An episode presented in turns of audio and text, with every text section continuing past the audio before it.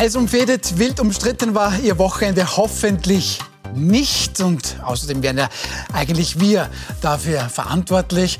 Also willkommen live auf Puls 24. Die drei spannendsten Themen des Tages mit ganz besonders spannenden Gästen zu meiner Rechten. Eva Klawischnik, ehemalige Grünen-Chefin, jetzt selbstständige Unternehmensberaterin im Bereich Nachhaltigkeit. Schönen guten Abend. Schönen guten Abend.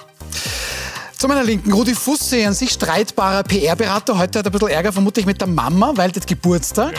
Und trotzdem bist du da. Alles Liebe zum Geburtstag Mama, Servus Werner. Sehr gut gemacht. Und Heinz-Christian Strache, warum Sie auch natürlich wild umstritten sind, das brauche ich jetzt eigentlich nicht wirklich ausführen. Ehemaliger Vizekanzler der Republik, sehr erfolgreicher FPÖ-Chef, bis halt dann die Hauptrolle kam im Ibiza-Video. Schön, dass Sie da sind. Guten Abend. Schönen guten Abend. Der Mama von Rudi Fussi. Alles erdenklich Gute auf diesem Weg. Da passieren Sachen, die hätte man nicht geglaubt. Ne? Gut. Ähm, beginnen wir mit Niederösterreich. Am Sonntag wählt Niederösterreich und eine aktuelle Umfrage, die sorgt zumindest bei der ÖVP für Kopfzerbrechen. 37 Prozent nur noch in Niederösterreich. Das wäre ein Verlust von 12,6 Prozentpunkten. Frau Glawischnik, eine Woche vor der Wahl kommt diese Umfrage raus.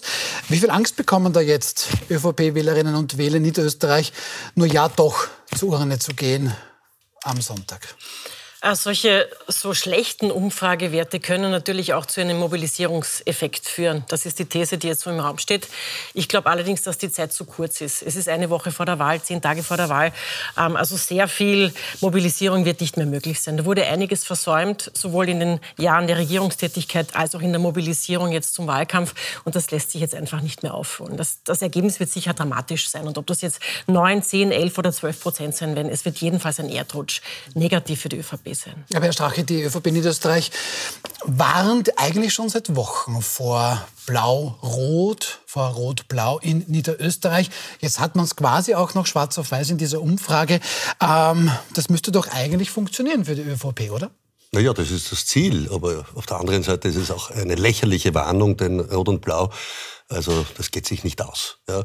Äh, und das wissen sie natürlich, aber mit diesem Schreckensszenario versuchen sie natürlich zu mobilisieren. Und natürlich wäre es sinnvoll, darüber nachzudenken, ob man nicht in Zukunft vor Wahlen, ob das zwei oder drei Wochen vor einem Wahltermin ist, keine neuen Umfragen mehr medial zu veröffentlichen und da sozusagen eine, eine terminliche Linie äh, einzuziehen und zu sagen, das war die letzte Umfrage, die dann auch äh, veröffentlicht wird und äh, solche Mechanismen äh, versucht zu verhindern. Denn das sind natürlich Szenarien, wo man versucht, mit Schreckensszenarien die Wähler zu beeinflussen, in eine Richtung zu treiben, hat in Wahrheit vielleicht sogar Umfragen, wo die ÖVP bei 43 liegt. Äh, nach außen wird dann kundgetan, das kann in Richtung 35 gehen.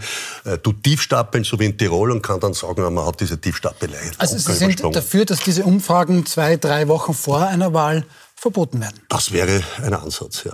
Herr Fussi, einer Meinung mit dem Herrn Strache? Das Lustige ist, es gibt so Themen, die kommen immer wieder. Wie der Wahl, der auftaucht und abtaucht. Hm. Die, die Schwarzwälder-Regierung im Jahr 2000 hat zu einer Enquete geladen. Mhm dass man Umfragen vor Wahlen verbieten soll. Die Grünen waren auf dem Thema, die Roten waren auf dem Thema. Das ist so ähnlich wie mit dem ORF. Das erinnert mich einmal, wenn man in Opposition ist, wünscht man sich, dass die Parteien aus dem ORF auskehren. Wenn man in der Regierung ist, hat man es vergessen. Dieses Thema gab es schon immer. Es gibt in der Tat wahnsinnig viele Länder in Europa, wo es verboten ist. Bin aber tendenziell bei dir, liebe Eva, dass ich sage, erstens, Zeitpunkt, ob das wirklich was beeinflusst, ist die Frage. Die Absicht ist klar. Jede Partei wünscht sich, dass sie etwas niedriger ausgewiesen wird. Mit einem Unterschied. Es gibt schon sowas wie in der Politikwissenschaft beschrieben, den, den Fallbeileffekt. Wenn es gerade um einen Einzug geht und die Leute haben das Gefühl, na, da könnte die Stimme unter Anführungszeichen verschenkt sein, dann will ich doch wieder wenn anderen, wenn die so um die 4, 5 Prozent äh, äh, herum sind. Aber grundsätzlich ich persönlich könnte damit leben, wenn man zwei Wochen vor einer Wahl keine Umfrage mehr publiziert. Man muss ja ehrlicherweise sagen, mit 3% Schwankungsbreiten heute 3, 3,5% bei diesen Samples, da kann alles drin sein. Da kann 37 sein, kann 39 sein, kann 41 sein, wenn 38 ausgewiesen werden. Und das ist ein Riesenproblem. Und du hast ein Problem, Heute werden manchmal Umfragen nur noch online gemacht, dann sind die Panels verfälscht, dann hast mhm. du das Problem, Telefonumfragen, wer hat heute nur eine Telefonnummer eintragen, wo in einem, in Telefonbuch. Also ich glaube, dass das sehr schwer Aber scha ist. schauen wir mal, was quasi der Experte sagt, Wolfgang Bachmeiser. Ist, ähm, er ist der, bescheiden wie immer. Er ist bescheiden wie immer. Er ist der Meinungsforscher von OGM, was er dazu diesem Thema sagt.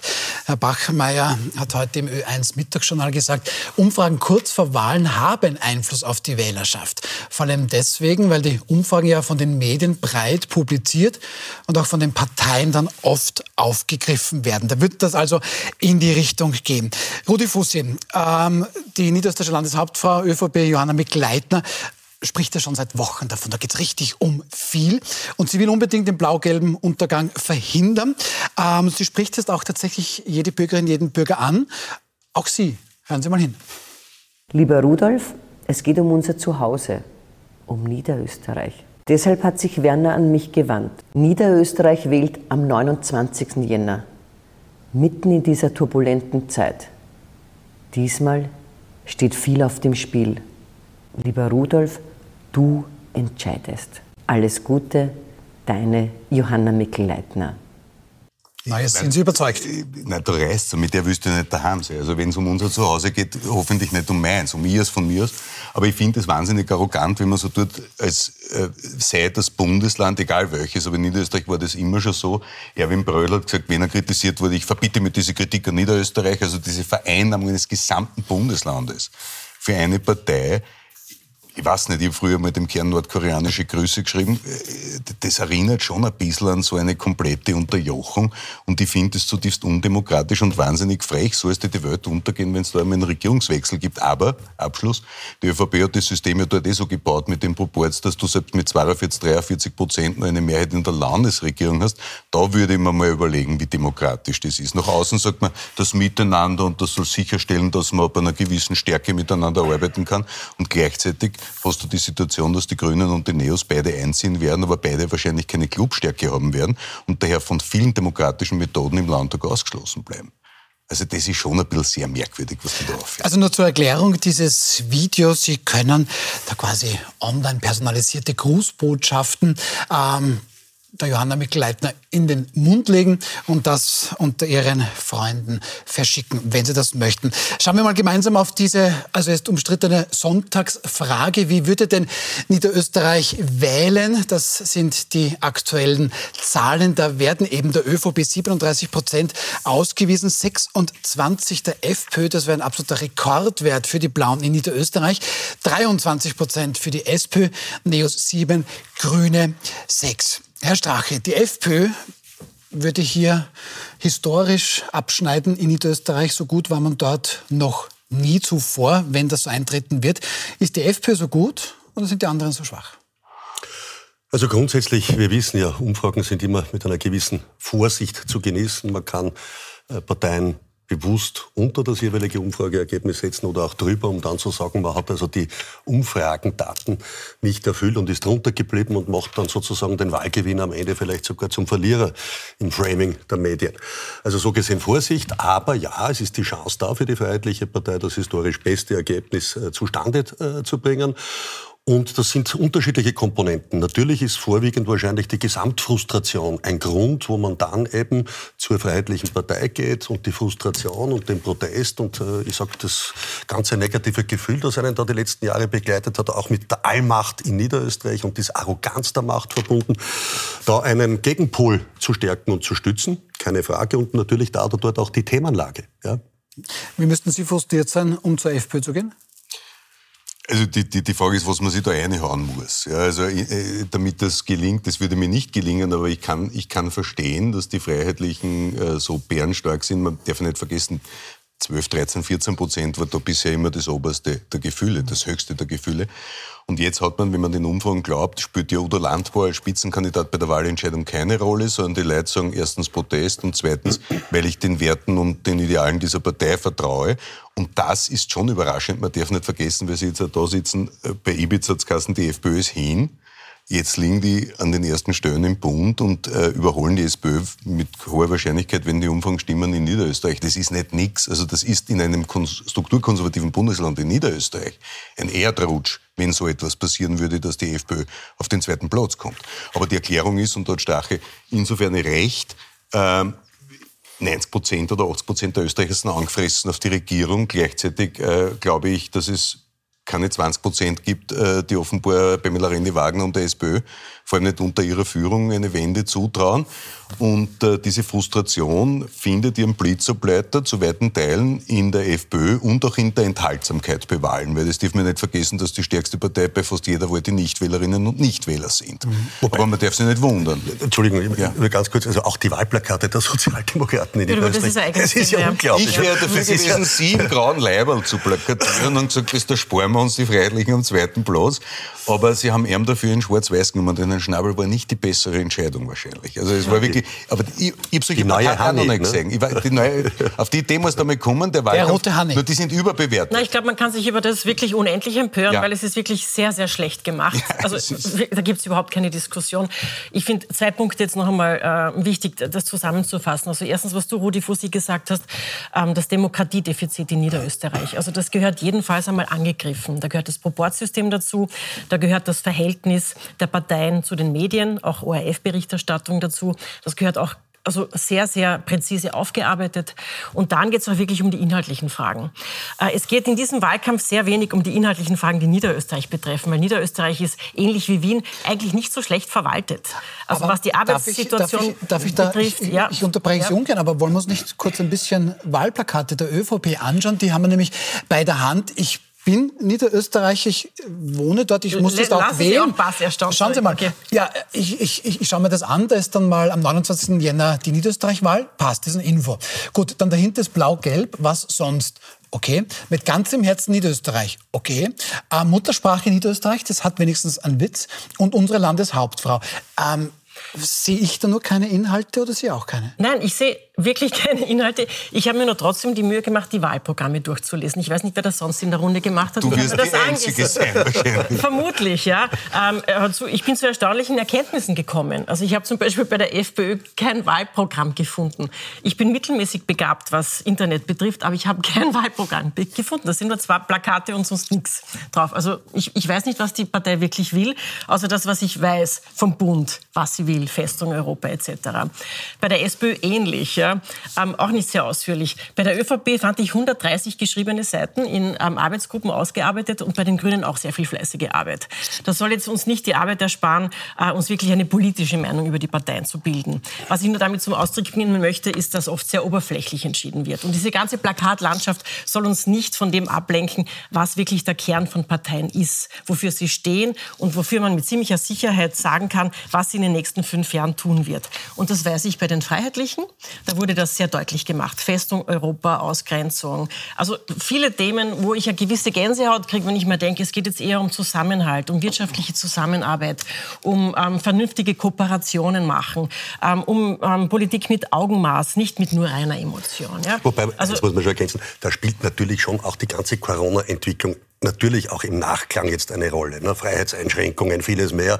Der Umgang damals in der Corona-Krise, wie auch Annemie Leitner äh, hier durchaus, ich sage der Zwangsimpfung das Wort gesprochen hat, da spielt vieles neben den Themen, die als Kernthemen für die Freiheitliche Partei oh, natürlich bekannt sind, auch eine Rolle. Kann ich alles Na, die Frau Mikl-Leitner hat das sogar in Videos entsprechend es gab, nie, ja, es gab nie eine, es gab Nein, nie eine Umsetzung der Impfpflicht. Aber also sie wollte. Ja, aber sie zwischen wollte. Wollen und, und das, tun. Na, das vergessen die Leute nicht, na, wohin manche Politiker tendieren. Da bin ich bei Ihnen. Ich glaube tatsächlich, dass, dass Sie in diesem Punkt leider Gottes auch recht haben, dass bei vielen das ist und sage, ja, aber ich das nicht vergessen.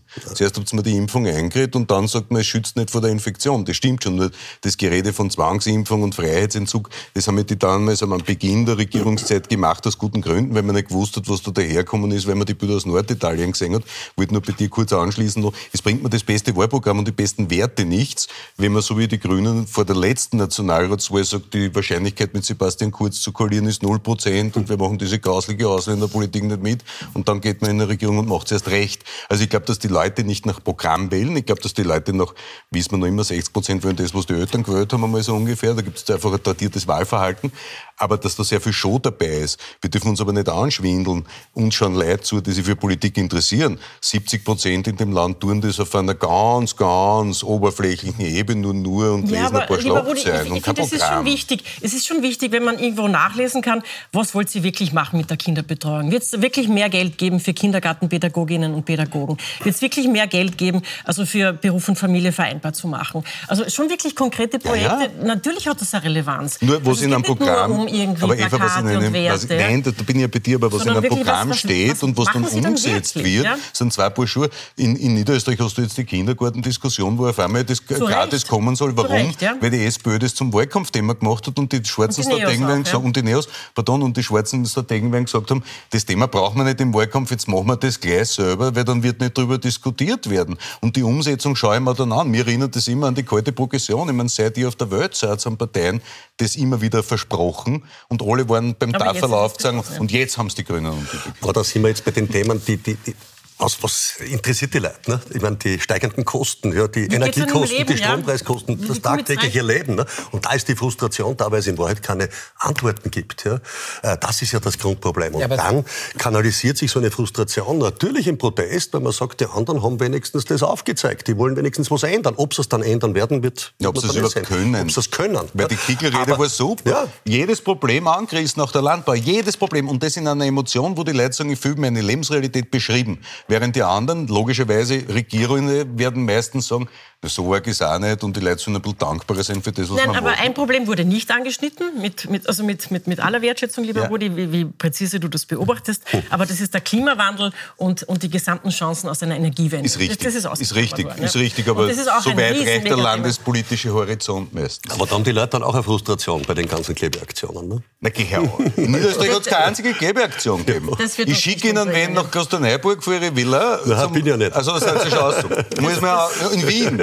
Dort bieten wir einen hin. Vor, vor allem Strache Wohnung schicken wir jetzt den Klimageber. Ja? Gut, organisiert von Rudi Fussi. Wir halten das so fest.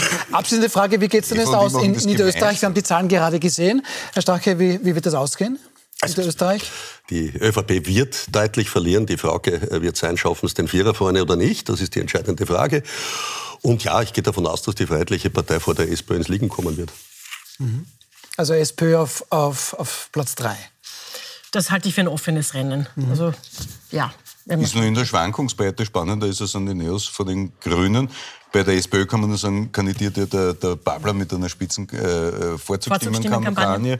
Äh, kann jeden nur empfehlen, der im Wickelwogel ist, angesichts dieser Plakate der sozialdemokratischen Kolleginnen die SPÖ zu wählen. Beim Babler ist die Stimme zumindest nicht verloren. Ähm, wenn die FPÖ tatsächlich Zweiter wird und wenn die ÖVP tatsächlich unter 38, 39 viele, dann müssen wir über die bundespolitischen Implikationen reden. Ja, zuvor schauen wir mal ganz kurz auf Franz Schnabel. Das ist der Spitzenkandidat in Niederösterreich, der davor im Plus 24 Newsroom ähm, Folgendes gesagt hat. Wir werden zulegen oder wir werden deutlich gestärkt, weil unsere Themen die richtigen sind und ich höre das jeden Tag. Sie, es wird kein Szenario bei der Wahl geben, bei dem Sie mit einem Rücktritt spekulieren würden danach? Absolut nicht. Herzlichen Dank. Danke für das Interview. Vielen Dank. So, also wie ist das jetzt? Sie unterstützen Andreas Babler, den SPÖ-Bürgermeister von Dreiskirchen. Ja, ja. Das ist der Spitzenkandidat. Ja. Die SPÖ wird aller Voraussicht nach ja. dort bleiben, wo sie ist. Von der FPÖ in Niederösterreich überholt werden. Was bedeutet das dann?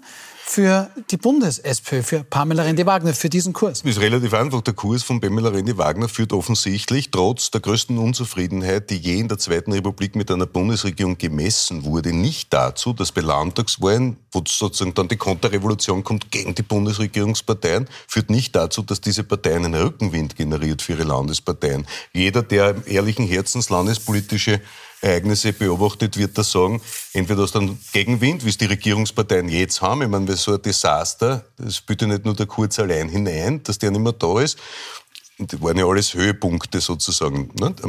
als, als kurz da war, diese Landtagswahlergebnisse, sondern das ist das Versagen auch von Neham und der Bundesregierung. Und die Grünen okay. kommen auch vom Fleck, aber die SPÖ hat ein ernstes Thema und da kann man sich darüber hinwegschwindeln, wie man will.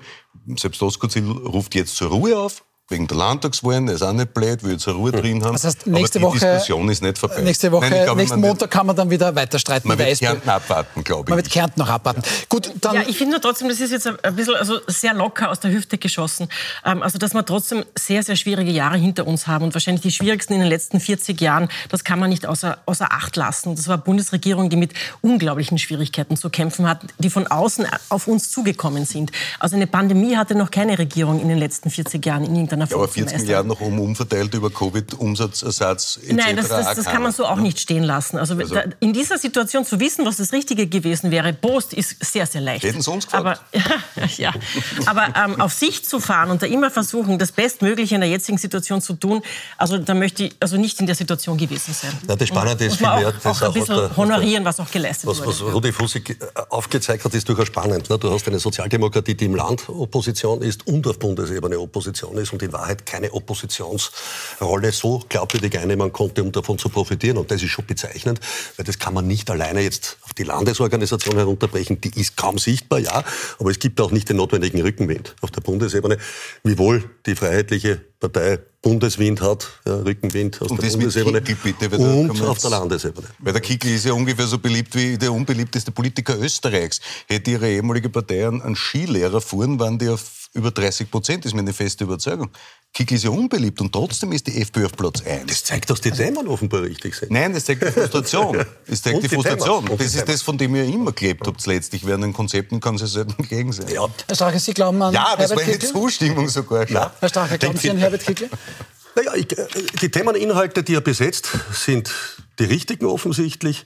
Er schafft es marketingtechnisch, das äh, entsprechend äh, zu setzen Ja, und die als- Gesamtstimmung, als- als? Frustration einzuholen. Als Person, der war, war ja letzte Woche noch mehr oder weniger überzeugt, womöglich der neue Bundeskanzler ähm, Österreichs werden zu das wollen. Sind, das, sind, äh, das sind immer Markierer, die man setzt. Ja, ich meine, er will wahrscheinlich keinen Sympathiewettbewerb gewinnen, sondern halt einen Wahlkampf. Ja. Aber ernsthaft, glauben Sie wirklich, dass das ähm, für das Leben von ähm, den Menschen in Österreich so unglaublich entscheidend ist, ob man jetzt Festung Europa plakatiert oder nicht, Festung Österreich Das ist eine plakatiert oder Facette. nicht. Das ist es eine geht Facette. uns allen jetzt, dass wir wieder wirtschaftlich in Schwung kommen. Also, dass wir unsere Kinder in der Schule, dass wir irgendwie einen Schritt wieder weiterkommen. Es geht um so viele Lebensthemen, die so viel näher beim Menschen sind, als diese so emotionsgeladenen, Hochgefühlsthemen, die Aber- eigentlich... Nein, es ist mit eine Facette. meinem Leben wenn- hat das ja nichts wenn, zu wenn tun. im Was letzten heißt das? Wenn, wenn im letzten Jahr wieder ich- 120.000 Asylwerber Nein, gekommen sind ja- sind und mehr als hochgepuschte 2015, Zahlen. ja, dann ist das natürlich eine Zuspitzung einer gewissen krisenhaften Entwicklung, wo viel Geld Aber ja, sagen Sie nicht auch, dass die- natürlich wieder investiert wird dass und Probleme nicht gelöst werden. Ich Steuerung, bring's zum Punkt. Ich bring's relevanteren zum Themen Punkt. sind Frau für Klawischnik, ich bring's zum Punkt. Die Umfragen zeigen, in dem Fall ähm, Herbert Kickl und FPÖ, die haben jetzt mal zumindest in den Umfragen den, den Rückenwind. Ähm, lassen Sie uns bitte dieses Thema mal beenden und schauen wir zu unserem nächsten, nicht minder spannenden Thema. Der Druck auf unsere deutschen Nachbarn, der wächst und quasi stündlich. Deutschland kann sich nicht und nicht zu einer klaren Aussage bewegen, ob jetzt deutsche Kampfpanzer, namentlich Leopard-Kampfpanzer, in die Ukraine geliefert werden sollen oder nicht. Der ukrainische Präsident Volodymyr Zelensky äußert sich dazu am Wochenende drastisch. Weniger Waffen für die Ukraine würden nur eines bedeuten, einen schnelleren Einmarsch in Deutschland. Heinz-Christian Strache, muss Deutschland deutsche Kampfpanzer, Leopard 2 Panzer in die Ukraine liefern? Also ich stehe mal grundsätzlich Waffenlieferungen kritisch und skeptisch gegenüber, weil ich nicht äh, der Meinung bin, dass äh, Waffenlieferungen uns äh, einen Frieden bringen werden. Wir haben die Entwicklung erlebt, das wissen wahrscheinlich die wenigsten, dass nach dem Kriegsausbruch bereits im März, und das schreibt durchaus einer der anerkanntesten amerikanischen Zeitungen, Foreign Affairs, äh, ein Bericht auch veröffentlicht worden ist, dass es im Zuge von Verhandlungen in der Türkei zu einer Friedenslösung gekommen ist im März die auch beide Seiten unterstützt hätten, nämlich ohne Kapitulation der Ukraine, nämlich wo die Russen sogar zugesagt haben, aus der Ostukraine, Donetsk äh, und Lugansk wieder abzuziehen, wenn die Ukraine, und das hat sie damals auch so in den Verhandlungen äh, festgelegt, äh, sich quasi neutral erklärt und es auch westliche Garantien gibt, dass sie keinem Militärblock beitreten werden. Das heißt, man hätte die Zeit vor Kriegsbeginn in einem Friedensvertrag sicherstellen können. Das hat dann der, der, der Johnson, der Engländer im Auftrag der Boris Amerikaner Johnson damals? abgelehnt, Boris Johnson, und zwar mit der Argumentation sogar, der Westen ist nicht bereit für einen Frieden. Und das muss man schon wissen als Hintergrund. Das heißt, was jetzt passiert, ist die Zuspitzung eines weiteren Konflikts, einer Zuspitzung einer äh, Auseinandersetzung, die noch dramatisch sich ausweiten kann. Das wird immer so weggewischt. Ja. Das ist eine dramatische Situation. Was, was, was kann noch dramatischer? naja, bei Waffenlieferungen und äh, Hightech-Waffenlieferungen, die Situation, dass die Russen auch mit noch zerstörerischen Waffen darauf reagieren, ist natürlich eine mögliche Zuspitzung und das Leid äh, dort in dem Land ist ja schon jetzt dramatisch und natürlich auch eine Ausweitung des Konflikts äh, außerhalb der Ukraine.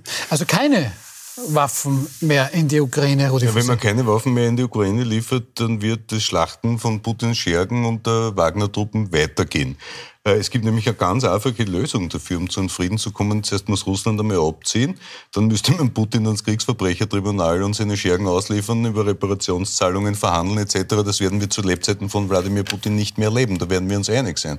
Das heißt, man muss einen Konflikt vom Ende weg denken. Die Ukraine wird nicht freiwillig Landesteile abtreten wenn überhaupt die Krim, aber selbst nach der Eskalation jetzt, das letzte äh, Kriegsjahr, glaube ich das nicht, dass man sich darauf äh, verständigen wird können. Jetzt gibt es zwei Möglichkeiten. Wir lassen zu äh, und schauen zu, wie der Herr Putin dann das Land überrennt, die Leute abschlachtet, wieder 100.000 Kinder oder mehr deportiert und sagt, okay, jetzt ist vielleicht schneller vorbei. Ja, für uns, weil wir sind, glaube ich, ein bisschen wohlstandsverwahrlost und hätten gern, dass das Gas wieder billiger wird und dass wir die anderen Krisen damit lösen. Übersehen aber dabei, dass Putin lernt, dass er nicht nur Georgien nehmen kann, Tschetschenien nehmen kann, Teile der Ukraine nehmen kann. Wer sagt uns, dass das nicht in Moldawien weitergeht, im Baltikum etc. pp. Also ich bin ganz klar dafür, dass man der Ukraine Kriegsgerät und Waffen äh, zur Verfügung stellt, um sich zu verteidigen. Weil die Ukraine greift ja nicht Russland dann und marschiert dort ein, sondern die Russen sind in der Ukraine einmarschiert und die sollen sich so gut wie möglich verteidigen können und die besetzten Gebiete befreien. Ja. Und bei den Deutschen, letzter Punkt ist, da geht es ja gar nicht nur um die Frage, ob die Deutschen selbst Leopardpanzer liefern, die zählen nur, zu der, zu, zu der Frage kommen wir. Was auch peinlich um, ist im Übrigen. Herr Fuß, Sie sind, für, Herr Fuß, Sie sind ganz klar für ganz klar. Waffenlieferungen, ganz klar. Äh, weil sonst der Hunger von Wladimir Putin noch größer werden könnte, Herr Stache. Na, also ich lehne Waffenlieferungen ab, aber schon einmal aufgrund des österreichischen Neutralitätsaspektes. Ich bin kein deutscher Politiker. Ich halte es aber gerade für das Deutschland auch bedenklich. Nein, ich halte es für Deutschland auch sehr bedenklich, nach all der historischen Erfahrung, sich hier quasi indirekt als Kriegswaffenlieferant zuerst mit Raketen, jetzt mit Panzern, wo ändert es das nächste Mal bei Soldaten und dann sind wir im Dritten Weltkrieg in Europa. Also das ist nicht der Weg. Ich glaube, man muss auf den Verhandlungstisch zurück. Es war der Weg in der Türkei der richtige. Der Putin ja, und man muss eine Verhandlungslösung finden. Man hätte das wünschen sich nein, ja ich sage Ihnen, warum Verhandlungslösung? Na, bitte, ganz wichtig, warum Verhandlungslösung? Wir haben ja 2014 ja die Situation gehabt mit dem Bürgerkriegsbeginn nach dem Maidan. Wir wissen heute auch, dass beim Minsker Abkommen, und das hat Merkel vor wenigen Wochen zugegeben, dass sie sich hinstellt und sagt, das war quasi nur ein Showabkommen. Wir haben gar nicht vorgehabt, das umzusetzen. Und damit den Russen signalisiert, dass das Abkommen, das Minsker Abkommen, eigentlich gar nicht ernst gemeint war, sondern nur der Ukraine, Ukraine äh, Zeit äh, möglich zu machen, um sich aufzurüsten. Also alleine diese Aussage zeigt, wenn wir so mit internationalen Verträgen umgehen und ein Politiker wie Merkel, die zurückgetreten ist als deutsche Bundeskanzlerin und das dann zugibt, dann wird es in Zukunft also schwierig sein. Dann wird es in Zukunft schwierig sein, internationale Abkommen aber, überhaupt noch sicherzustellen, wenn man sie nicht ernst nimmt. Ganz kurz, Herr Schreicher, da müsste man sich mal anschauen, was es nämlich tatsächlich unbestritten gab, wo man gar nicht lange überprüfen muss, ist das Budapester äh, äh, äh, Memorandum, mhm. wo die Ukraine ihre Atomwaffen abgeben hat. Mhm. Und das heißt, ich kann ja nicht mit jemandem verhandeln, der nachweislich mehrere internationale Verträge gebrochen hat und sagt, ja, wir wollen jetzt verhandeln, weil das, was der Putin am liebsten hätte, wäre jetzt ein Waffenstillstand und ein bisschen Ruhe, um weiter zu mobilisieren und Waffen nachzuliefern. Äh, äh, das ist doch der Punkt. Also ich glaube, wir sind alle für Frieden, das ist alles Natürlich. okay. Nur es hängt an Putin, das hängt ja nicht an den Ukrainerinnen und Ukrainern. Nein, nein, das ist hätte, ja hätte man die Neutralitätsrolle der Ukraine ernst genommen und verfassungsrechtlich durchgesetzt, wäre das alles zu vermeiden gewesen. Das muss man offen sagen. Aber Herr Starke, also ich glaube, wir sind uns ja, ja alle einig. Also jeder wünscht sich eine Verhandlungslösung. Das ist ja keine Position, sondern das ist ein Wunsch, den wir alle zutiefst hegen, dass das friedlich in irgendeiner Form am Verhandlungstisch gelöst werden kann. Ja? Alles, was Sie sonst gesagt haben, sollte auch einer Überprüfung unterzogen werden. Da bin ich auch dafür. Aber ich glaube Ihnen auch nicht alles, was Sie jetzt hier gesagt haben. Ja. Das ist nicht meine Erfindung. Ähm, ich finde, das Wichtigste ist, die Ukraine hat sich selbst entschieden, sich zu verteidigen. Und das steht jedem Land zu. Auch wenn Österreich angegriffen wird, wären Sie der Erste, der sagt, wir haben das Recht, uns mit Waffe zu verteidigen. Selbstverständlich. Da, dazu würde ich auch stehen, auch als Grüne. Ich würde auch sagen, wenn wir angegriffen werden, wir haben das Recht, uns zu verteidigen, auch Für mit zwei Waffen. Tage. Also, wenn wir Unterstützung dabei bekommen, uns zu verteidigen, sage ich ja, um unsere Souveränität zu wahren. Und in diese Situation müssen Sie sich hineinversetzen. Sie können nicht die Entscheidung für die Ukraine treffen, sie soll sich jetzt einfach da unterordnen und das aufgeben, Nein, das sondern nicht. die verteidigen ihr Land mit einer sehr, sehr hohen ja ähm, Emotionalität und Opferbereitschaft. Und das, Was ich nur vermisse, und das, ist die, die Dilemma des Westens ist jetzt zu fragen, wie unterstützen wir das? Und Deutschland Frage. versucht es jetzt so zu machen, möglichst, ähm, also das im internationalen Gleichklang zu machen, deswegen auf die Amerikaner zu warten, vorsichtig zu sein, ähm, auch nicht unbedingt jetzt ähm, zu provozieren, sondern so weit bereit, ähm, zumindest die Ukraine zu unterstützen, aber gleichzeitig nicht etwas zu riskieren im Verhältnis zu Also, Russland. ich glaube, und das ist ein uns- Eiertanz. und das in dieser stimmt, Rolle das möchte ich das ist ein nicht Eiertanz. stecken. Und ich möchte auch nicht richtig. der Kanzler der Deutschen Republik sein. Sie, glaube ich, auch Na, nicht. keine Frage. Um diese Frage Aber wir sind uns sicher einig, dass es sich hier auch um einen Stellvertreterkrieg großer internationaler Interessenslagen handelt. Das Und wäre natürlich, na, und natürlich, stimmt, aber es ist es. Auch. Ja, auch. Und was ich so vermisse, ist die europäische Friedensbewegung, die auch aus den Grünen heraus entstanden ist, auch aus diversen linken Gruppierungen heraus entstanden ist, die ich heute vermisse. Die sind nicht existent. Ja, wir erleben hier auch eine Koordinatenverschiebung, wo früher eine europäische Friedensbewegung alles getan hätte, statt Waffen äh, zu liefern, sich für den Frieden einzusetzen. Weil Sie genau das sagen, Sie haben auch schon erwähnt, den deutschen SPD-Bundeskanzler Olaf Scholz, der sehr zögert. Ähm, Ihre grüne Parteifreundin, erlaube ich mir zu sagen, Annalena Baerbock, die deutsche Bundesaußenministerin, die sieht da eben den Frieden erst durch Waffenlieferungen gesichert. Darüber sprechen wir nach einer kurzen Pause.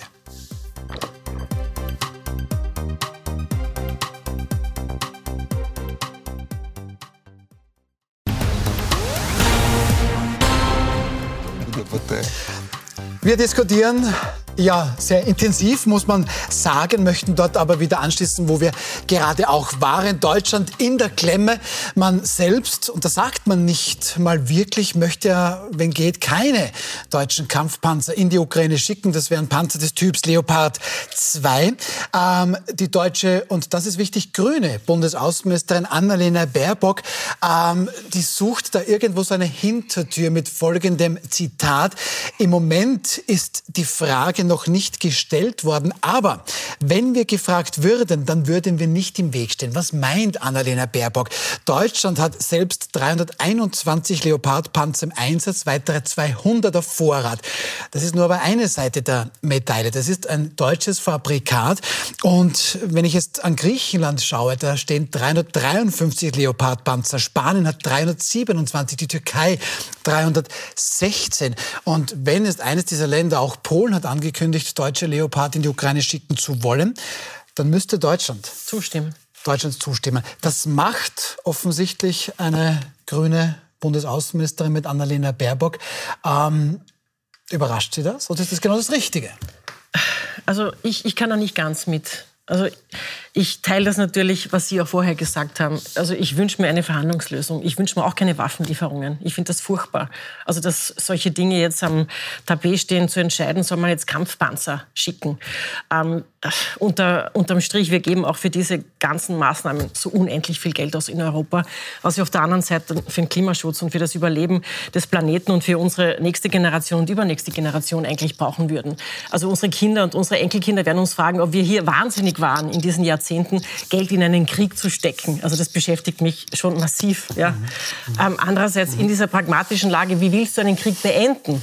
Ja, ähm, ohne jetzt die Ukraine völlig ans Messer zu liefern, musst du dich jetzt entscheiden. Unterstützen wir sie mit Waffenlieferungen? Wenn ja, wie viel und mit welchen? Und was ist jetzt gerade noch einmal so viel, dass Russland nicht dann in eine weitere Eskalationsstufe in Richtung Europa einsteigt? Das sind alles so extrem schwierige Fragen. Also ich möchte nicht, auch nicht in der Haut dieser Außenministerin Aber diese- die- Aber ich, ich wollte jetzt nur mal mein, mein, mein Ja, Gewissen auch hier ja, am Tisch legen. ja. Also natürlich, niemand will Waffenlieferungen, niemand will über Panzer diskutieren. Wir diskutieren über, über Bildung, über Chancen. Ja, aber über, dann über, drehen wir es ja. doch um. Herr Strache, Sie finden Panzerlieferungen nicht gut. Kinder, Sie wollen, eine, Sie wollen eine Verhandlungslösung. Bitte, was könnte eine Verhandlungslösung sein? Zwischen dem Aggressor Russland, der Ukraine und dem Westen. Die, die im März bereits ausverhandelt worden ist, die damals sowohl die ukrainische Seite als auch die russische Seite äh, in der Türkei ausverhandelt So, haben. aber dann kam der 24. Februar. Russland Nein, das war nach. Kriegsbeginn. Nach Kriegsbeginn im März, nach Kriegsbeginn, ein Monat nach Kriegsbeginn, gab es ein Verhandlungsergebnis. Beide Seiten waren sich einig. Boris Johnson hat es äh, letztlich verhindert, hat gesagt, Europa ist, der Westen ist nicht bereit für den Frieden, obwohl ohne Kapitulation ein Rückzug der russischen Armee aus der Ostukraine, Donetsk und Lugansk dort in der Vereinbarung drinnen war und man auf den Vorkriegszustand zurückgegangen wäre, wenn die Ukraine, und das war bei den Verhandlungen das Ergebnis auch, sich äh, bereit erklärt, keinem Militärbündnis beizutreten. Sprich, das, was seit dem Jahr 2014 permanent und laufend von der russischen Seite eingefordert und verlangt wurde, nämlich eine neutrale Ukraine, die nicht Teil der NATO wird, sicherzustellen, dann wären wir nicht in dem Konflikt. Und das ist das Traurige. Gut, Herr Fusse, dann ist eigentlich doch die NATO schuld, dann ist doch der Westen schuld. Das heißt, die Russen haben eigentlich hier recht, oder wie? Nein, also das Szenario muss man mal vorhupfen, in dem äh, die NATO schuld sein soll, wenn Russland ein Nachbarland überfällt. Das Szenario gibt es nämlich nicht. Das ist der erste Punkt. Der zweite Punkt ist der, ähm, wenn ich mir die Bilder aus Bucha anschaue, aus Irpin, aus Mariupol, äh, äh, Kharkiv, dann ist es undenkbar. Der, der Zelensky wäre doch innerhalb von einem Tag politisch tot, wenn der jetzt irgendwie nachgeben würde, nachdem Hunderttausende abgeschlachtet, deportiert, verletzt wurden, äh, Familien zerrissen wurden. Da ist jetzt eine Situation eingetreten, wo es darum geht, mit Waffenlieferungen dafür zu sorgen, weil am Ende jedes Krieges eine Verhandlungslösung oder Kapitulation steht, dass man die Verhandlungsposition der Ukraine erheblich verbessert. Das ist Ziel, das Ziel dieser, dieser Waffenlieferungen. Es ist ja nicht so, dass man da jetzt sagt, die Juhu, sollen sich gegenseitig niedermeucheln, sondern es hat ja tatsächlich die ernsthafte Überlegung, Carlo Masallo und andere erklären das immer äh, gescheit in den deutschen Talkshows, es geht darum, die Verhandlungsposition der Ukraine zu verbessern. Europa kann schon mehr tun. Europa könnte einmal entschlossene Sanktionspakete machen. Die Raiffeisenbank International macht Geschäfte in den besetzten russischen Gebieten. Es gibt von Nawalny und seiner Foundation eine Listen mit 6000 Handlangern vom, vom, vom Putin-Regime, die kehren einmal alle in Europa das gesamte gesamte Vermögen konfisziert, die können mit Sanktionen belegt.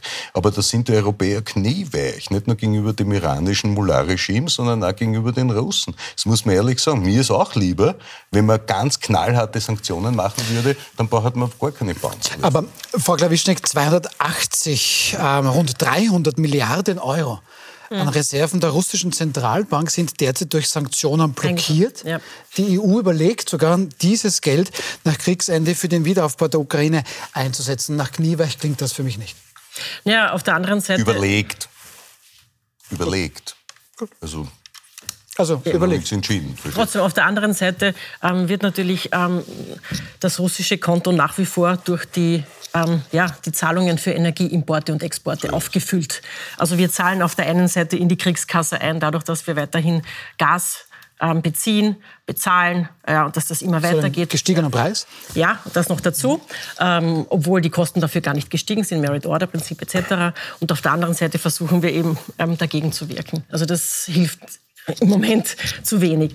Ähm, also der konsequente Ausstieg aus Erdöl und allen fossilen Rohstoffen, aus Erdgas, alle Verträge so schnell wie möglich in irgendeiner Form zu kündigen, auf eigene Ressourcen umzusteigen. Das geht natürlich nicht von heute auf morgen, aber wäre trotzdem ein Gebot der Stunde, das wirklich zu beschleunigen, das wirklich ernsthaft zu beschleunigen. Ja, aber da reden wir von 20, 30 Jahren. Also bis es wirklich in den Erneuerbaren es geht, es, geht, es geht wirklich schneller. Bei der Geschwindigkeit der Regierung erleben wir das Also wenn du die, die, ganzen Blockaden in den Bundesländern mit Widmungen etc. aufhebst, schaffst du das in, in fünf bis zehn Jahren. Ja. Hilft aber nicht den Menschen, die jetzt gerade frieren, die jetzt gerade die Menschen beklagen, die vielleicht in dieser Woche erschossen worden sind. Ähm, Herr Strache, Sie sagen Eskalation. Wenn wir auf die russische Seite wechseln, dann ist dort ganz klar, das ist der Väterländische Krieg. Ähm, die NATO, man hatte alles nur vor, um hier Russland zu schwächen. Sergei Lavrov, der russische Außenminister, spricht von einer Endlösung der Russenfrage, die der Westen hier vorhätte. Ähm, was könnte so eine Eskalation sein? Was wären Menschen bereit, die so denken, zu tun? Das ist das, was einen besonders Angst macht. Man äh, kann es teilweise äh, über die russischen Sender äh, die dortigen Diskussionen mitverfolgen.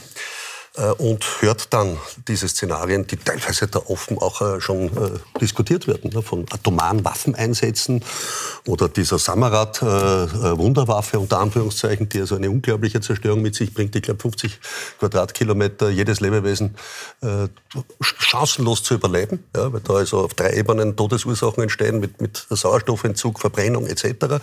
Also unvorstellbar in Wahrheit. Also das Leid, das heute schon in der Ukraine tagtäglich der Fall mhm. ist, mit Toten noch einmal zur Potenz gesteigert. Also das, das will man sich nicht vorstellen. Und ich befürchte wirklich, dass wir in einer Abwägungsfrage stehen müssen. Ja, wie kommen wir aus diesem Wahnsinn der Eskalationsspirale ja, heraus? Weil sonst kommen wir in eine Eskalationsspirale hinein, die meiner Befürchtung nach äh, Europa treffen kann. Manche sind weiter weg. Die können sich äh, vielleicht geostrategisch solche Zuspitzungen überlegen oder leisten. Ich möchte jetzt gar nicht äh, jenseits über, das, über den Teich da hinweisen.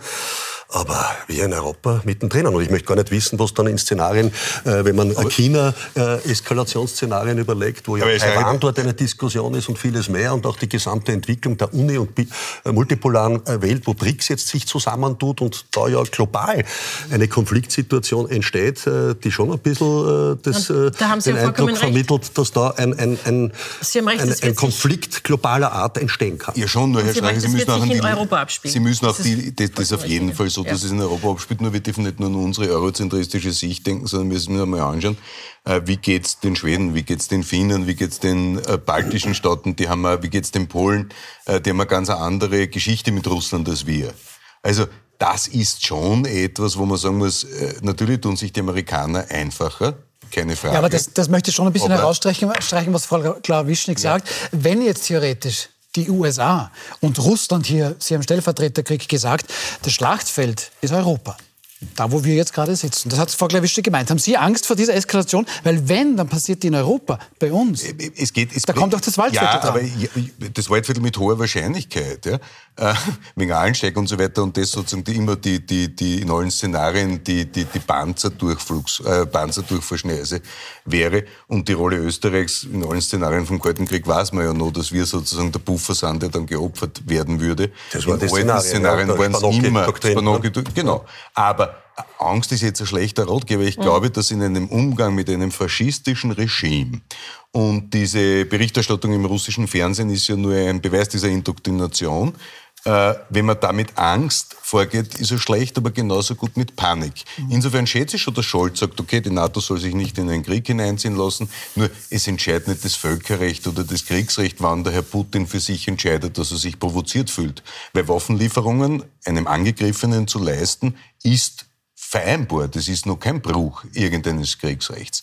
Ähm, bei den Soldaten wäre es was anderes. Nur, äh, das ist alles Wurscht und Makulatur. Weil wenn der Herr Putin sagt, ich fühle mich jetzt provoziert, dann fühlt er sich provoziert. Da kannst du zehnmal mit dem Papier wacheln und sagen, Entschuldigung, das ist zulässig, das wird nicht viel bringen. Und ich glaube nicht, so, so sehr die eskalieren, dass das solche Trotteln sind, dass die in einen Weltkrieg gehen. Meine einzige Sorge ist nur, dass ein Regime, das dann innerhalb des Landes unter Druck und bereit ist, sehr, sehr viel zu tun, um sich an der Macht zu halten. Um das abschließend zu sagen, ich bin mir nicht sicher, ich bin mir nicht sicher, ob es, weil Sie gesagt haben, ob es hier Trotteln gibt, ähm, die uns in einen Weltkrieg hineinziehen. Ähm, ich nehme an, dass es heute nicht weniger Trottel gibt als vom Ersten und vom Zweiten Weltkrieg. Lassen wir das nur, mal nur vielleicht so zum stehen. Abschluss, ne? Henry Kissinger, der ja bei Gott äh, nicht jetzt äh, ein Russlandfreund ist, ne? hat ja selbst in seinen gesamten Analysen der letzten Wochen festgehalten, man muss hier mit Vermittlungslösungen raus. Ja, aber jetzt sagt die Ukraine gehört in die NATO. Meine, meine Herrschaften, meine Herrschaften ja. ich übernehme, ich übernehme das, das, das Ruder wieder. Ähm, vielen Dank für dieses Thema. Ein weiteres haben wir noch, das wir natürlich auch noch ansprechen wollen. Und das ist schon durchaus eine Überraschung, wobei sehr viele haben das schon erwartet. Im Prozess gegen den ehemaligen grünen Planungssprecher der Stadt Wien, Christoph Chorherr, und gegen mehrere wirklich namhafte Unternehmer hat es heute in einer Tour nur Freisprüche gegeben. Investor Rene Benko, der Industrielle Michael Theuner, Immobilienentwickler Erwin Soravia, Günter Kerbler, sie alle hatten für Christoph Chorhers karitativen Verein gespendet. Und so der Vorwurf der Wirtschafts- und Korruptionsstaatsanwaltschaft, weil man sich offenbar im Gegenzug dann schnellere, günstige Widmungen für die Projekte von der Stadtplanung erhofft hätte. So, allesamt sind aber freigesprochen worden. Herr Strache, diese Freisprüche gerechtfertigt aus Ihrer Sicht? Wir leben in einem Rechtsstaat und äh, da entscheidet immer ein unabhängiges Gericht und so auch der Richterspruch des Schöffen-Senats. Drei Richter, die hier dieses Urteil gefällt haben. Ja, im Zweifel für den Angeklagten, wenn es keine Beweise der Staatsanwaltschaft gibt, so wie in dem Fall. Und ja, noch nicht rechtskräftig, weil wahrscheinlich die WKSDA, so wie bei mir, noch einmal äh, Berufung angemeldet hat. Wird man dann sehen, ob sie es am Ende machen. Hängt dann auch vom schriftlich ausgefertigten Richterurteil ab. Aber ja, das ist, äh, das zeigt, dass, äh, ich sage, in dem Rechtsstaat Entwicklungen da sind, wo man zumindest darüber nachdenken muss, die entstandenen Kosten für Menschen, die vor Gericht gestellt werden oder jahrelang verfolgt werden durch die Staatsanwaltschaft. Ich kenne in der Zwischenzeit Fälle, die sich bei mir melden, die zehn Jahre äh, durch Ermittlungen äh, in den Konkurs getrieben worden sind, äh, wirtschaftlich äh, die Existenz vernichtet bekommen haben und dann Recht bekommen haben aber ohne Kostenersatz. Und das Darüber ist etwas, müssen wir sprechen, über den Kostenersatz, weil das wohl wichtig ist für den Rechtsstaat.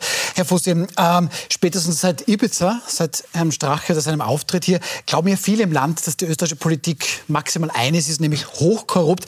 Das geben die Urteile auch gegen Herrn Strache allerdings nicht her. Warum?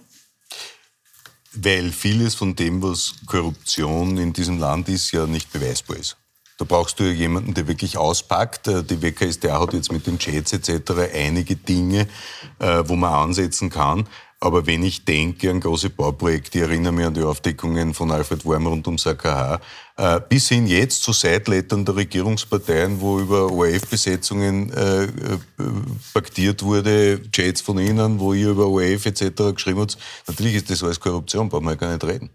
Weil sonst weiß ich nicht, was Korruption ist. Dann müssen wir einen Duden ja, umschreiben. Ja? Ja, also eine korrumpierbares Verhalten, ist selbstverständlich, wenn man setzt Leid wohin in dem Gewissen, in der Erwartung oder mischt sich in, mischt sich in Bestellungsvorgänge ein, am Aufsichtsrat vorbei, als Politik, die ja nichts angehen. Nur der Punkt ist der, Korruption zu beweisen ist wahnsinnig schwer. Das heißt aber nicht, dass sie nicht stattfindet. Und dort, der Norbert Leser, großer Politikwissenschaftler, hat einmal gesagt, dort, wo Macht ist, ist Korruption. Und dort, wo Beschaffung ist, ist noch viel mehr Korruption. Natürlich ist es so. Das kannst du oft gar nicht verhindern, sage ich mal. Das ist leider das Problem.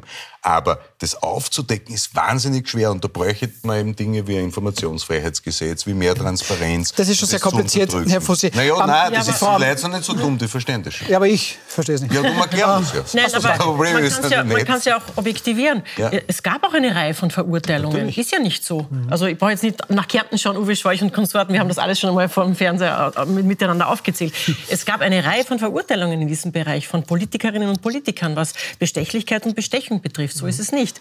Und selbstverständlich hat dieses gesamte Inseratentool auch die ganze Medienkorruption in irgendeiner Form ähm, vor den Vorhang geholt. Ja. Und solange irgendwie Inserate einer Regierung das ähm, Pressefördervolumen um ein Vielfaches übersteigen, besteht auch hier irgendwie indirekt ständig der Verdacht an Medienkorruption. Das ist auch ein Thema, das, das kann man nicht einfach wegblenden. Die Gewährungen ist vor, Und wenn ich international unterwegs bin, das muss ich erzählen, auch als Unternehmerin, Österreich hat schon mittlerweile einen Ruf, wo immer nachgefragt wird, Schweizer fragen das, ähm, alle von Übersee fragen das, wie ist denn das jetzt wirklich so genau bei euch? Also wir haben hier teilweise auch international Schlagzeilen geliefert, auch also dank dieses Videos muss man auch dazu sagen, will Ihnen nicht so nahe treten, aber ist so, ja. Äh, und das wieder in, ins rechte Licht zu rücken, dass hier viele anständige Menschen wirklich tagtäglich tagtäglich ums Überleben arbeiten und kämpfen, ähm, ist schon eine Aufgabe. Also wir haben in Österreich schon einiges zu tun. Wobei, da muss man Herrn Strache dankbar sein, weil ohne das dümmlich, peinlich sein, sind wir alle manchmal, ich meine, das war halt aufzeichnend, bis jetzt hat es dauert, dass diese Dinge, dass man jemanden, bevor er in einem Amt ist, strafbar wird, hat bis jetzt dauert. Und die meisten, die ÖVP blockiert bei den wirklichen Bestimmungen, wenn es darum geht, was machst du, wenn du eine Wahl manipulierst durch das massive Überschreiten der Wahlkampfkosten etc. Ja, das Konsequenzen ist, bei Wahlkampfkosten. Wo sind da die Konsequenzen? Normal können die Mandate gestrichen oder die Leute, die für den Wahlkampf verantwortlich sind, bis hin zu den Vorstand. In Niederösterreich hat man... Wobei man dazu sagen muss, ja, was war der Vorwurf jetzt konkret auch an dem Beispiel, ja, das war der Vorwurf der WKSDA, Amtsmissbrauch und Bestechung war, glaube ich, der Vorwurf mhm. wegen Spenden für einen Verein, der in Afrika Bestechung für Schulprojekte etc. Äh, und Sozialprojekte der Korruptionsstaatsanwalt hat, hat er geheißen, der ja. Verein. Da ist über eine Million zustande gekommen insgesamt mit vielen Kleinspendern. Und da hat man behauptet, es sei äh, verbunden gewesen, Spende äh, für einen Vorteil, sprich eine Widmung. Da war er Planungssprecher äh, der Grünen Gemeinde, im Gemeinderat. Ja. ja, da wird ja das auch, da war ja ich auch äh, mit meinem Verfahren das erste Mal, glaube ich, in der Zweiten Republik Amtsträger als Oppositionspolitiker. Das hat man offenbar dort auch für einen Gemeinderat, für eine Stadtregierungspartei so gesehen. Aber eben ohne Beweis. Es war die Behauptung, dass das einen Zusammenhang hätte. Ne? Und da gibt's dann natürlich Vorverurteilungen. Ich glaube, beim Chor ist kein Handy abgenommen worden, bei mir schon. Bei mir haben die Handyabnahmen dann dazu geführt, dass das Oberlandesgericht festgestellt hat, wenn man denn seine Chats liest, das ist ja völlige Entlastung. Das heißt, die Vorwürfe der WKStA können nicht stimmen, weil die Chats das Gegenteil sagen. Das war meine Rettung. Ja? Äh, und dort war es offenbar so, dass äh, durch äh, auch die Handyabnahmen beim Unternehmer Teuner nicht zu einem Schuldspruch geführt haben, weil es eben nicht belegt war. Aber schauen wir uns diese Konsequenzen Konsequenzen trotz Freispruch ruiniert? Ja, er wird beim Chorherr ähnlich sein. Ich glaube, sieben Jahre äh, jetzt das Ermittlungsverfahren. Bei mir waren es Ja. 14, die man begonnen hat. Elf habe ich hinter mir, drei vor mir. Nach dreieinhalb Jahren bist du finanziell ruiniert, weil du kriegst keinen Kostenersatz. Du musst dir einen Anwalt leisten, wenn du eine Chance haben willst, gegen solche falschen Vorwürfe vorzugehen. Wenn du das nicht leisten kannst, kannst du in Konkurs gehen und hast einen Pflichtverteidiger. Würden Sie uns sagen, wie viel Sie schon aufwenden mussten? Das will ich nicht, das will ich nicht, aber es geht. Aber un- äh, ungefähr- äh, ist über, äh, weit über 100.000. Also eine sechsstellige Summe, weit drüber. Ähm, Und das der ist wirklich eine Sauerei, weil, weil, weil ich, politisch brauchen wir zwar nicht reden. Das hat ja der Ball auch genauso erlebt, der Tierschützer. ja. Pleite, fertig. Ja. Du, Dummheit und Peinlichkeit ist nicht strafbar und wir leben in einem Rechtsstaat. Und wenn jemand freigesprochen wird, dann hat und angeklagt wurde von einer Staatsanwaltschaft, dann haben diese Kosten ersetzt zu werden. Punkt, aus, Ende. Ich habe dreimal oder zweimal gegen den Nehammer gewonnen. Der hat mir auf die Homepage vom Innenministerium einen Pranger gestellt, das erste Mal in der Zweiten Republik. Habe jedes Verfahren gewonnen und habe mir jede, alle Kosten selber zahlen können. Die, da, da hast du auch ein Ungleichverhältnis von Staatsmacht gegen Bürgerinnen und Bürger. Das gehört behoben. Das ist so. Ja, aber jetzt haben wir eine grüne Justizministerin, Alma Sadic. Ähm, so. Sieht die das, denken Sie nicht so? Weil das klingt ja sehr, sehr logisch, völlig unabhängig jetzt von Herrn Strache. Das kann ja nicht sein. Ich werde angezeigt. Also ich, ich weiß nicht, was sie im Konkreten jetzt darüber denkt. Also ich kann das auch nachvollziehen. Also es ist überhaupt nicht so, dass ich sage, das, das darf so nicht sein und das ist gerechtfertigt. Im Gegenteil. Also grundsätzlich muss ähm, schon gelten, also wenn sich jemand in der Öffentlichkeit bewegt, und das haben sie zu einem großen Ausmaß gemacht, gelten auch gewisse andere Spielregeln. Da hat man auch andere Risiken. Die muss man sich bewusst sein. Und man hat auch eine andere Verantwortung, auch als Amtsträger. Das wird aber auch im Strafrecht abgedeckt, muss man auch sagen. Da hat man auch eine höhere, auch ähm, sozusagen Übertretungsstufe, auf die man achten muss. Das ist Umgekehrt musst du mehr gefallen lassen. Du Genau. kannst, wenn du ein politischer ja, Amt bist, kannst du ah, ah, genau auf so, und wieder genau sagen, so. Das ist mir ist Social. Media auch so genannt. Was man Ja, zu mir sagen darf, richtig, darf man ja. zu einer normalen Ja. Frau nicht sagen. Es ist auch okay. Ja? Das ist das ist so. eine. Aber ich habe vollstes Verständnis, wenn es um solche langen Verfahren geht, wenn es um fünf Jahre geht, wenn es um sieben Jahre geht, wenn es um 13 Jahre geht. Also, dass da eine Existenz daneben nicht schaffbar ist, nicht aufbar ist, das kann ich absolut nachvollziehen. Normal muss es eine dreijährige. Äh, Ja, wobei, wenn man Erstens weiß, die, das- die Existenz die haben sie selber in Ibiza in die Luft blasen und nicht die Verfahren. Naja, aber Verstehen Sie? war schon, war schon eine rechtswidrige. Falle mit Investigativjournalismus, mit zusammengeschnittenen Passagen, wo die sieben Stunden ja eins ergeben haben, nämlich Aber keine ja Rechtsverletzung. exemplarisch. Mag Das- alles sein, peinlich war es trotzdem. Peinlich war es, ja. Ja, aber das Ich halte ist ja dann- trotzdem ich halte dann- trotzdem kann man sagen, und ich sage das jetzt ähm, ohne zu wissen, was die Grünen darüber denken, über diese Sache wirklich diskutieren. Aber ich war ja eh gestraft. Ich bin ja besser- zurückgetreten. Besser regeln. Na gut, ich meine, wollen Sie jetzt Lob Nein, nein, nein, nein, ich habe Wir ja andere machen jetzt Beispiele erlebt. Ja, ja, Wir machen ja, jetzt hier- ja, ja, ja, ja, ja. Wir machen jetzt hier keine Ibiza-Diskussion. Das hatten wir die letzten Jahre eigentlich schon ausreichend. Frau Klawischnik, wir schließen mit Ihnen. Ähm, das ist ein wichtiges Thema. Wenn jemand von einer Staatsanwaltschaft zu Unrecht verfolgt wird, dann natürlich für anwaltliche Verteidigung hier große Aufwände hat, dann soll dieser Kostenersatz im Falle des Freispruchs auch wohl womöglich geprüft werden. Jedenfalls zu prüfen, ob man das in diese Richtung Das sollte besser man regeln so kann. prüfen. Absolut. Dann lassen wir das einfach so stehen. Ich danke Ihnen dreien sehr, sehr herzlich für eine sehr spannende Diskussion.